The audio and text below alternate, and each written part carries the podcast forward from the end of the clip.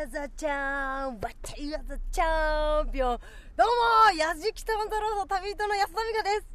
さあ6月12日からスタートするサッカーワールドカップ。今年はなんとブラジルでの開催ということでね。本当にもう楽しみなんですが、まあ、ザッケローニ監督率いる日本代表グループリーグ C ですよ。初戦はね14日にアフリカの強豪コートジボワールと対戦。そして2戦目が19日にギリシャ。3戦目はコロンビアと戦うんですね。いやこれ楽しい。本当血湧き肉踊る。負けられない戦いがあるっていうことでこんな旅に出かけてみたいと思います。ワールドカップ開幕直前対戦国を訪ねてと題しまして対戦国のコートジボワール、ギリシャ、コロンビア、そして開催国のブラジルにスポットを当てて、それぞれの国の魅力を探っていきたいと思います。千代田線の代々木上原からスタートです。それでは行ってみましょう負けねえぜ。やじきたオンザロード耳で感じる旅番組ご案内役の松本英子ですこの番組は日本全国津々浦々。そこに暮らす方々との出会いを通じてその土地の魅力やゆったりと流れる時間をお届けする旅番組です。さあ来月6月12日に開幕するサッカーワールドカップブラジル大会。先日日本代表選手も発表されまして盛り上がりを見せてますよね。え私も実はサッカー好きなので発表の瞬間もドキドキしながら待っていたんですがこれね本番の大会の日は選手以上にこちらも緊張しそうだなという感じですが。さあ今回はワールドカップ開幕直前対戦国を訪ねてと題して日本代表が対戦するグループリーグ C のコートジボワールギリシャコロンビアの3カ国と開催国ブラジルの魅力を探っていきます。そして今回の旅人は芸能人女子フットサルチームでキャプテンも務めていました。安田美香さんです。もうオープニングからまたいいテンションでしたけれども果たしてどんな出会いが待っているんでしょうか。安田さんの負けられない戦いキックオフです。旅の様子は番組ホームページの動画や旅日記でも楽しむことができます。ぜひホームページをチェックしながら聞いてみてください。さあ閑静な代々木上原の高級住宅街に入ってきました。ここら辺は本当に高級感あふれてますね。私場違いだなっていう感じがしますけれども。さあ初戦で当たるコートジボワールはなんと大使館でお話を伺うということでですね。今あこちらですね。あ旗がひらめいてますね。コートジボワール大使館の前にやってきました。緊張するか。よし。では早速行ってみましょう。やじきたオンザロード。今回はワールドカップ開幕直前対戦国を訪ねてと題して元気印の安田美香さんがお届けしています。初戦で日本代表と対戦する西アフリカのコートジボワール共和国大使館に到着した安田さん。なんと安田さん日本代表のユニフォームを着用して臨んだそうです。もうまさにアウェーに乗り込むような感覚ですよね。非常に緊張してましたが。さあコートジボワールはフランス語で象牙海岸を表す言葉で象牙貿易で栄えたことからその名前がついたと言われています。今ではチョコレートの原料になるカカオが世界一の生産量を誇っているそうです。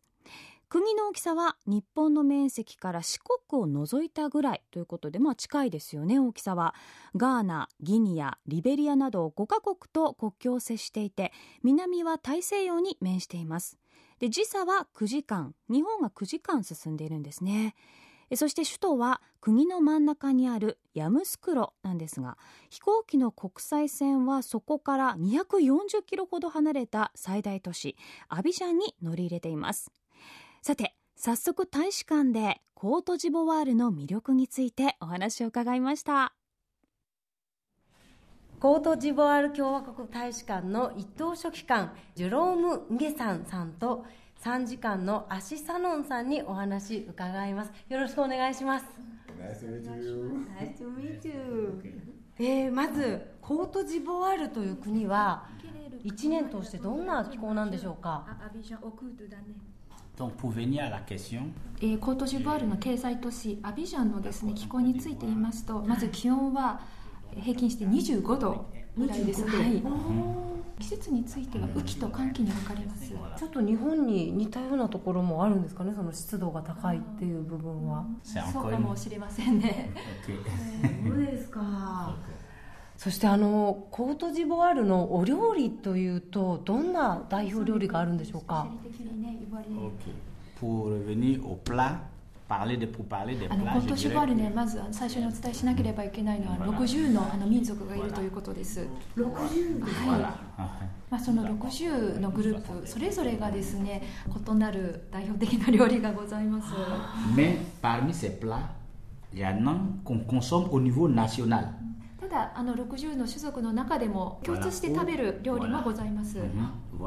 Qu'on consomme dans toute la Côte d'Ivoire, c'est l'attiqué.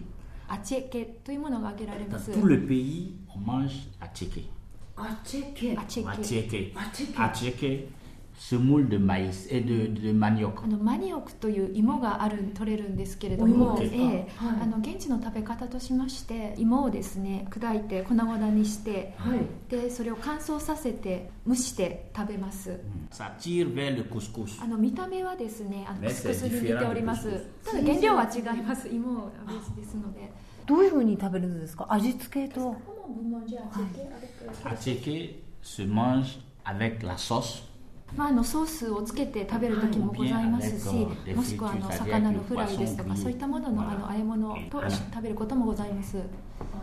あの日本で言ったら白ご飯みたいな存在なんですか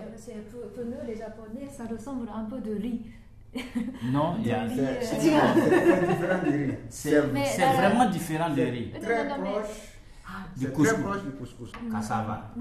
あ.の日本の米とは違うんですけれども、まあ、あのキャッサバという芋を使ってあの食べますのであの日本の米とはちょっとまた概念も違うかもしれませんそうですか食べてみたいですねあチェケそれでは6月にワールドカップが始まりますけれどももうアフリカ最強と言われるコートジボワールなんですが国内の盛り上がりはいかがでしょうか？Je dis- vous avez dit tout à l'heure que eh, トジボワールというのは確かにその FIFA ランキングでは21位ということで実質的にアフリカ最強ということは間違いないですね、まあ、その自国の代表ということであのかなりあの機運は盛り上がっております.あの全国民が、えコートジボワールのナショナルチームを応援しております。おー。あら素敵な笑みを浮かべてらっしゃる。これは国内の盛り上がりもねすごいものを今ひしひしと感じてますがあのコートジボワールではもともとサッカー人気は高いんですか？Oui, Oui. La- le, le football passe pour le premier コ sport ートジボワールで一.番人気のあるスポーツはサッカーです。じゃあ本当に気持ちが入ってると思うんですがあのエースの、えードログバ選手それからヤヤトゥーレ選手などね本当にそうそうたる選手がねいらっしゃいますけれどもいかがでしょう？C グループなんですが勝ち上がることはできるでしょうか？自信のほどを教えてください。C'est notre souhait. C'est notre まずコート.ジボワールチームがそのグループ C を勝ち上がること、まあ、それがまず私どもの何をもってしても一番の願いです、Mais le même souhait, nous le formulons aussi pour l'équipe du Japon. で一緒に日本チームもぜひあのグループ C を勝ち上がることを私どもとしてはあのかなり強く望んでおります、ありがとうございます。そう言っていただけると。本当に初戦大事な初戦ですからね。いい大会にしていきましょう。よろしくお願いします。Merci, Merci beaucoup. 駐日コートジボワール共和国大使館の一等書記官ジェロームン・ゲッサンさんと参事官のアシッサノンさんにお話を伺いました。通訳は豊島文さんでした。さあ六本木駅から歩いて5分ぐらいですかね。ロアビルの近くの無国籍な感じのビルを上がってきまして階段を。こちらにギリシャ料理のお店があるということでね来たんですけれどもあここですねほら。白と青のちょっと入り口。あここだここだ。行ってみましょう。入ってみましょうね。カリメーラサースはあわこのお店もやっぱりほのかに異国の香り。はあいい香りだ。いっぱい吸っとこう。ギリシャの香りですよこれ。ちょっとやっぱりスパイシーな香りっていうのかな。ね、お店素敵ですね。もうギリシャって感じですよ。白い壁で。そしてテーブルクロスがね青くてギリシャの国旗のカラーになってますね。ああこれぞギリシャっていう感じのお写真なんかもね店内に飾られてますね。白壁で。あ素敵開放感ありますね。もう窓があの壁中窓になってましてあのギリシャの海からこう上がっていく斜面に家が連なってるそういったお写真がもう窓にプリントされてるんですよ。なのでギリシャにこれねいるような感じですよね。ここに座ったらね。やじきたオンザロード。今回はワールドカップ開幕直前対戦国を訪ねてと題して元気いっぱいの安田美香さんがお届けしています。さて先ほどはドログバーそしてヤヤトゥーレ有するアフリカ最強のコートジボワールの大使館でお話を伺いました。アチェケというね食べ物があるということで。まさにきっとその料理も食べて試合に選手たちはね望むんでしょうか。そして2戦目の対戦国はヨーロッパの中で最も南にあるギリシャ共和国です。首都はアテネでパルテノン神殿などの古代遺跡や哲学美術などでも有名ですよね。国の大きさは日本の3分の1ぐらい。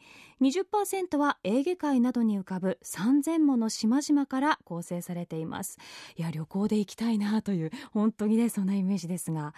青い空に真っ白な建物が眩しい地中海の憧れのリゾート地としても人気があります。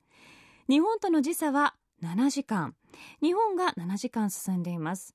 一年中あったかいイメージなんですが実は日本と同じように四季があるんだそうです。そんなギリシャの本場の料理が味わえるお店にやってきたやじきた一行早速魅力についてお伺いしました。ギリシャレストランスピローズの店長サットンさんにお話を伺いますよろしくお願いします。よろしくお願いします。あれ日本の方ですよねそうです。日本人です。大田区生まれ、大田区育ちの。あら江戸っ子でいらっ江しゃる戸っ子です。でもギリシャレストランをやってらっしゃるんですねことから。もともとこちらのお店はあのギリシャの方が始めた。とギリシャ人と日本人のハーフの方が、そのお母さんのレシピをもとに始めたのがスピローズですね。お袋の味なんですねそうなんですここギリシャの家庭料理っていうとどんなものなんですかね？ギリシャはですね、まあ地中海なので魚介も多いんですけれども、はあー魚介。い、やはりムサカという料理が一番有名ですね。ムサカ？ムサカ。はムサカはですね、まあ、ラザニアの原型になったと言われてるんですけど、まあ、ギリシャといえばムサカ。ムサカといえばギリシャ。あ そんくらいそうですね。よく食べられるもの？そうですね。もうどこでも食べるものですね。へえラザニアの原型になったなったとギリシャ人が言ってますね。ちょっとラザニア側にも聞いてみないと。それはね、はい。うん確かに。そうなんです。ギリシャ人のお客さんも多いんですか？多いですね。大使館の方とかもいらっしゃいますね、そうですか、はい。どんなメニューが他にはある？ギリシャはですね意外と肉料理も多いんですね。あ肉。あのはいスブラキという串焼きとかあはあ。とケバブみたいなやつでギロという料理とか。ギロ。はい、あと魚系ですとバカヤロというタラのビールバカヤローって言います？バカヤローちょっと竹下風に言うと面白いんですけど バカヤローっていう感じで。あのタラをギリシャ語でバカヤローって言うんですね。バカ野郎、はい。バカリアローですね。バカリャロ。ー、はい。タラのビール衣揚げですね。衣にビールを混ぜましてふわっと膨らむんですね。それめちゃくちゃうまいですね。あめちゃくちゃ美味しいですねじゃあその代表的なね料理。はい。せっかくなんでムサカですかね、はい。い、ただいてみてもいいですあかどうぞ今お持ちしますので。それれではこちらがムサカになります。おお グツグツいってますね。うわでもラザニアですねやっぱり見た目は。ナスとポテトとミートソースとベシャメルソースの重ね焼きですね。でチーズがたっぷり乗っててグツグツいっております。じゃあちょっと早速いただいてみますうわ美味しそう。あすごい。今フォークで取っただけでパリサクッといってますよ。あ香りがふわっときますねこれ。あ美味しそう。いただきます。あこあこ。ああ。うんおいしい。うん。あの本当にラザニアなんですけどもお肉がやっぱりちょっと特徴がありますね。そうですねお肉はこちら合いびきのひき肉なんですけれども、主に目立つのはシナモンとかが目立つと思います、うん。そう。本当にちょっと食べた瞬間にお菓子のようなあそうですね。なんか甘い香りがしてでも味付けはもうあのチーズとあのベシャメルソースですか、ね。あーあ結構オイリーですね。ガツンときますね。オリーブオイルはエクストラバージンオリーブオイルを使ってます。ねギリシャって言えばやっぱりオリーブオイルですもんね。そうなんです。ね。へえこういうのを食べてるんですねギリシャの方は。そうです。だからちょっと体が大きくなっちゃうんですね。確かにこれねガツンとくるしカロリーも結構ある気がする。もうねこれ食べたら元気いっぱいって感じですよねこれ。もう帰りはかなり満腹感でこりゃサッカーも強くなるわけだ。そうですね。なかなかギリシャも手強いので。どうですか？サッカーねワールドカップいよいよ開幕しますけれども、ギリシャどうですかね？ギリシャですね、はい。そこまで弱くないと言いますか、はい。甘く見ない方がいいと思いますよ、ユーロでもそうです。ね優勝してましたその栄よね光をですねギリシャ人は忘れてないので、結構ギリシャ人の方は来るんですけどはい。やはりあの栄光の話から始まりましていつまでも話すんですね。もう向こう30年ぐらいはまだまだ話すんじゃないかという感じで今年もやるぞと。じゃあもう熱く燃えてるわけですそうなんでねギリシャはね。ヨーロッパ枠ですからね。そうですよはい。ね、激戦区で来たんで。佐藤さんちなみにどちらのチームを応援してるんですか？僕がですねあの身を裂かれる思いではい。明日の朝刊で発表したいと思います。明日の朝刊をチェック。ということでそんな中ギリシャはズバリ勝ち上がると思いますか？もうギリシャと日本で勝ち上がっていただきたいですね。1位2位で、はい。どっちが1位ですか？すごい詰め寄りますけど。あのギリシャが1位で通過してくれたら嬉しいですね。はないるほど。じゃあお互い頑張りましょう。頑張ります、はい。よろしくお願いします。握手で。ギリシャレストランの店長さん江戸っ子のサットンさんナイスキャラでしたね。そしてラザニアの原型とも言われているというムサカ。これもね熱々で美味しそうでしたけれどもなんかワインとかにも合いそうかななんて聞いてて思ったんですがお酒というとギリシャの代表的なお酒はウゾウという蒸留酒なんだそうです。お酒そのものは透明なんですが水や氷を入れるとあっという間に乳白色に変わると。不思議ですよね。で口当たりはとても柔らかくって飲みやすいというのが特徴だそうです。飲んでみたい。6月19日のギリシャ戦このウゾを飲みながら観戦っていうのもいいかもしれませんね。松本英子がお送りしている「やじきたオン・ザ・ロード。耳で感じる旅番組」来月6月12日から開幕するサッカーワールドカップブラジル大会を前に旅人の安田美香さんが対戦国を訪ねながら魅力を探っています。初戦のコートジボワール。2戦目に戦うギリシャを巡ってきたやじきた一行。続いて訪れたのは3戦目の対戦国です。南米のコロンビア共和国。国の大きさは日本の3倍の広さを誇ります。時差は14時間。やっぱりコロンビアというとやっぱり暑いイメージがありますよね。でも実は首都ボゴタは赤道の近くなのにアンデス山脈に囲まれた盆地で標高約2600メートルあるため平均気温がなんと14度。低いですよね。寒暖差の非常に激しい地域なんだそうです。名産品はコーヒーやジャガイモなどの他に宝石のエメラルドがあります。中でもエメラルドは世界の需要の80%を占めているんだそうです。さてそんなコロンビアの食品が並ぶお店を見つけたやじきた一行早速お邪魔することに。さあ、えー JR 山手線の五反田駅から徒歩1分ぐらいすぐ近くでしたね。ビルの3階まで上がってきたんですがこちらになんとコロンビアを中心とした南米直輸入の食品専門店があるということでやってきたんですね。ムンド・ラティーノさんといういかにも陽気な感じのねオレンジ色の看板が出てます。じゃあちょっと中入ってみましょうか。はい。じゃあ失礼します。本当にここにあるのかな？こんにちは。オラ。オラ。あ、オラ。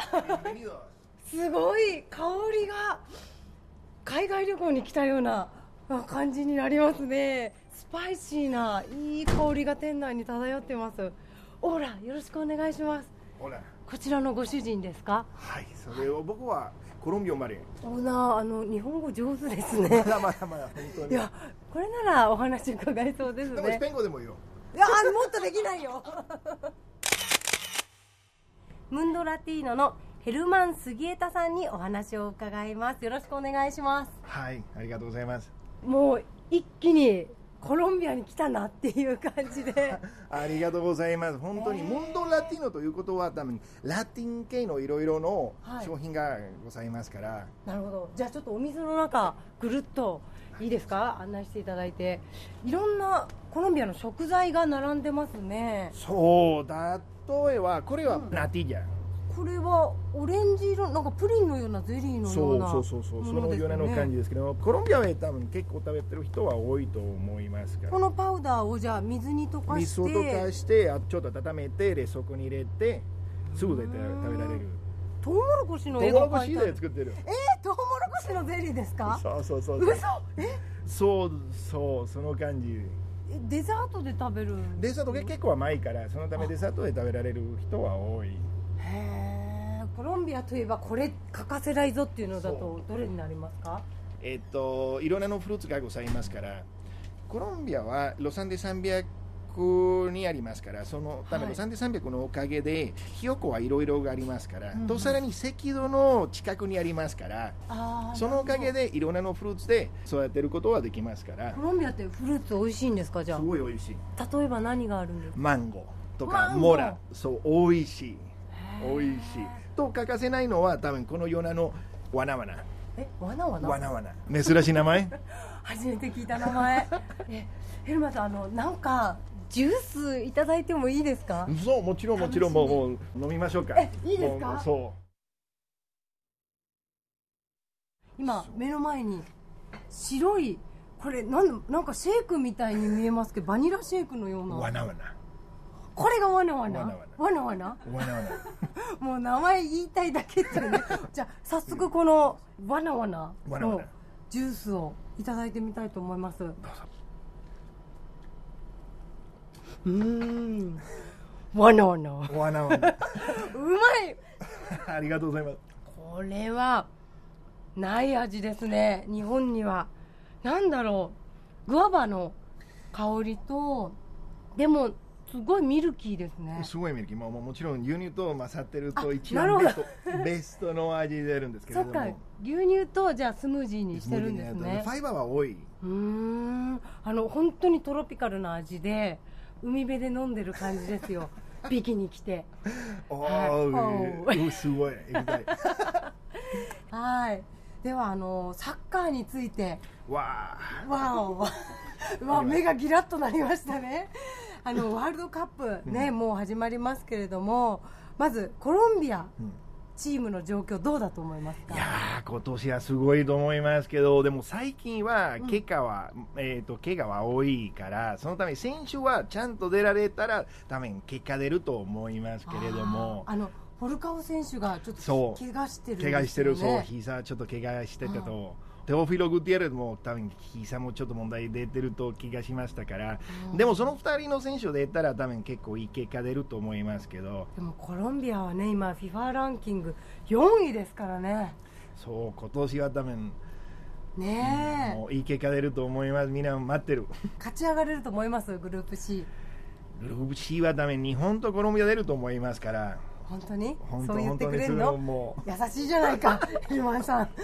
うもう日本も強いじゃないもありがとう。ありがとうございます。がっちり握手。安田さんコロンビアのノリにだいぶフィットしていましたね。ヘルマンさんとも息がぴったりでしたがフルーツが豊富なコロンビアということで安田さんがいただいたジュースの名前わなわなわなわなと聞こえていましたがゆっくり言うとグアナバナという名前だそうです。わなわなじゃないですよ。グアナバナグアナバナグアナバナわなわなみたいな ことになってたんでしょうね。こちら真っ白でクリーミーなのが特徴の果物で森のカスタードアイスと呼ばれているんです。また食物繊維が多く含まれているために肌荒れ防止にも効果があるそうですよ。さらにコロンビアのソウルフードお伺いしました。アンデス山脈で育ったピンポン玉サイズのじゃがいもですとかトウモロコシの粉で生地を作る揚げ餃子風の料理エンパナーダというのも食卓によく並ぶそうなんです。やじきたオンザロード今回はワールドカップ開幕直前対戦国を訪ねてと題して安田美香さんがお送りしています。なんだか美味しそうなものたくさんいただいて羨ましい感じがしますが。さて対戦相手のコートジボワールギリシャコロンビアと巡ってきたやじきた一行続いては開催国南米のブラジル連邦共和国へ向かいました。さあ銀座7丁目交差点から、えー花椿通りをちょっと入ったところまでやってきました、えーなんかブラジルをこう感じられるお店があるということで訪ねてきたんですがどこあ こここですね。紛れもなくここです。すごい。肉肉しい看板がドーンと出てますよ。こちらですね。バッカーナさん。これはすごそうだ。油滴ってます。行ってみましょう。バッカーナ銀座のケネジさんにお話を伺いたいと思いますよろしくお願いしますよろしくお願いします。ニックネームケニーさんケニーさんと呼んでよろしいでしょうかはい。はいあのブラジルの代表的な料理といえばどんなものがあるんでしょうか？Brasil, exemplo, né? Feijoada, toca churrasco, Ah.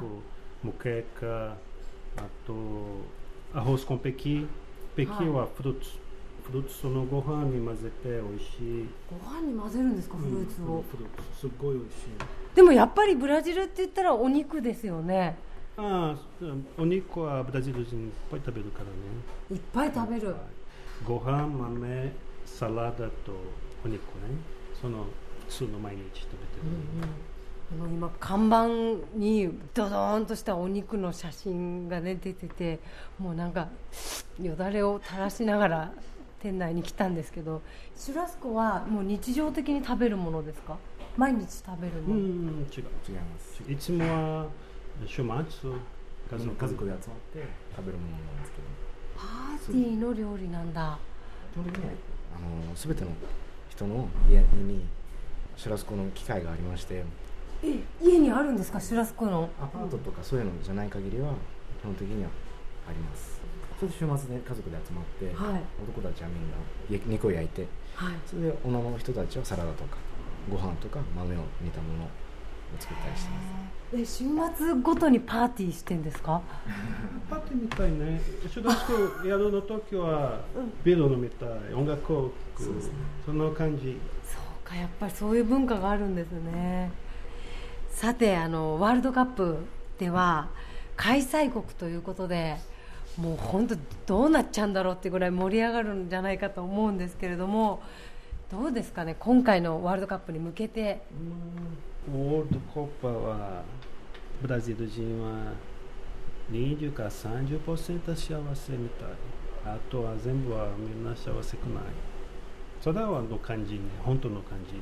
はい幸せだけど、でも多分問題いっぱい来る。そのあ government はすごいおるから、あそうまだですか。全然準備もできてないし。でもできてないお金いっぱい使った。うんうんエドカション？エドカション？エデュケーション。エドケーション。エデュケーション。教育の面で教育の面で、はい。その使うべきお金をワールドカップに持っていったりして。とか education 使ってない。スタジオにやってる。そうスタジオとかに使っちゃってでしかも全然準備も良くないし、そうか開催国ならではのやっぱりね悩みも持ちつつグループ A でクロアチア、メキシコ、カメルーンとの対戦ですけれどもどうでしょうかね？メキシコ多分危ないよ、メキシコ、うん、強いね、メキシコが強い、うん、強いと思う。心配ですか？心配くないですけどでも心配はしてない、やっぱり王者のねそこは余裕ですよ。でもメあラテンアメリカはサッカー強いね、メキシココロンビア。コロンビアはグループ C で日本と戦うんです気をつけよてね。気をつけて。気をつけて。コロンコロンビアコロンビアにあるじゃあブラジルでブラジルと対戦できるように日本も頑張りたいと思います。よろしくお願いします。よろしくお願いします。がっちり握手シュラスまだですか？食べたことないんです。あ後では私やってる。訳するミカにやってる、後で。お願いします。お待たせしました。この肉はピカンヤです。日本語はイチボ。っていうかすごいですねこのお肉。刀みたいなのに大きな肉がドーンと。これ聞いてお客さんトングを使って。キーさんがあの切ったものをこはい取と取ればいいんですね、うん。はいちょちょっと待ってくださいね。はい、はい、キャッチしました。で自分のお皿に乗せる。へえあ楽しいこれ。でこれどうやっていただいていけばいいですかね？このちょっとソドレッシングが。ブラジルのソース。ビナグレッチ。玉ねぎと。玉ねぎピーマンとビナグ本当だ。あのちょっとお酢の匂いがほのかにきますね。じゃあいただいてみます。これ一口でパクッといっちゃった方がいいんですか？うん。じゃあいただきます。はうん。うまい。うわ肉汁じゅわーっときますねこれ。でもビネガーだからすっごい爽やかお口の中が。うまいよ。うまいもんもう肉だよ肉。肉肉しい。これ食べてたら強いわ。お話をお伺いしたのはバッカーナ銀座のケネジさん。そして通訳はルーカス・マスノさんでした。やはりね開催国としてという部分でも、まあ、それに関わる政治的な部分でも不安要素がまだまだあるという中でのワールドカップ。ねとっても正直なところでブラジルの皆さんの本音も聞かせてくださいました。で食べてましたねシュラスコ。美味しそうだったな。鉄の大きな串にお肉をブロックごと刺して塩をかけて炭火でじっくり焼いたブラジルのバーベキューです。で、目の前で食べる量を切り分けてくれるというね非常に豪快なお料理ですが。そんなブラジルの首都との時差。コロンビアとほぼ同じで12時間から14時間。これワールドカップ観戦の時はまた寝不足になっちゃいそうですね。そしてやはりブラジルで最も有名なお祭りといえばサンバのリズムに合わせて踊りながらパレードしていくリオのカーニバルですよね。毎年2月か3月世界中からおよそ90万人が集まります。しかもカーニバルの期間中は学校も会社もお休みになりますからね。そしてサッカーワールドカップもカーニバルと同じようにブラジル戦がある日はほとんどがお休みになって代表チームを応援するんだそうです。もうさすがサッカー大国ブラジルですよ。やじきたオンザロード。今回はワールドカップ開幕直前ということで旅人安田美香さんが対戦相手となるコートジボワールギリシャコロンビアそして開催国のブラジル巡ってきました。最後は日本代表の必勝祈願へ行くことに。さて最後は港区の麻布台にあります熊野神社にやってきました。あの振り返るとドドーンと東京タワーがそびえ立っておりますが。さあなぜこの熊野神社にやってきたかと言いますとこのね熊野神社のマークがヤタガラスのマークなんですよね。3本の足のヤタガラスといえばね J リーグのシンボルマークにもなっているということでサッカーの勝利祈願する方がこちらにねお参りするということなんですね。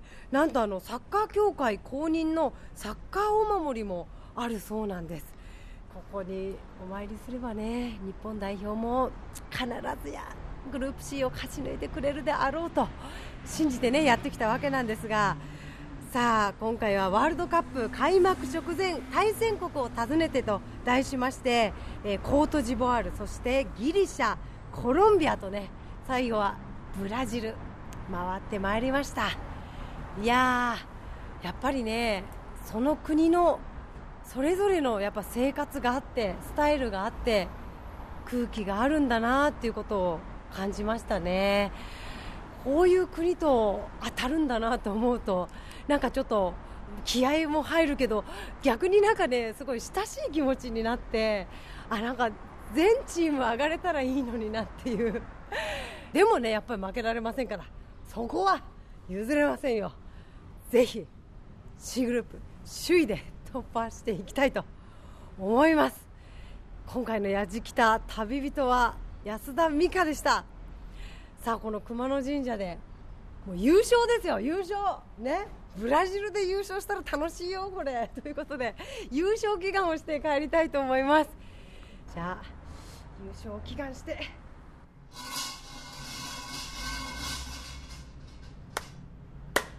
日本代表が優勝しますように。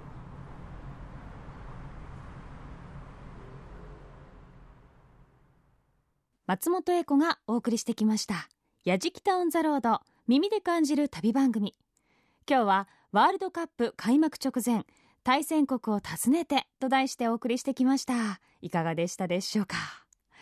コートジボワールギリシャコロンビア対戦する3カ国ともお芋をよく食べるんですね。そんな共通点も見つかりましたがお米を主食とする日本人勝ちたいねそんな思いもこうよぎってきましたけれども。でもそれぞれどの国もやはり自分の国と日本が1位2位通過でとおっしゃってました。そりゃそうですよね。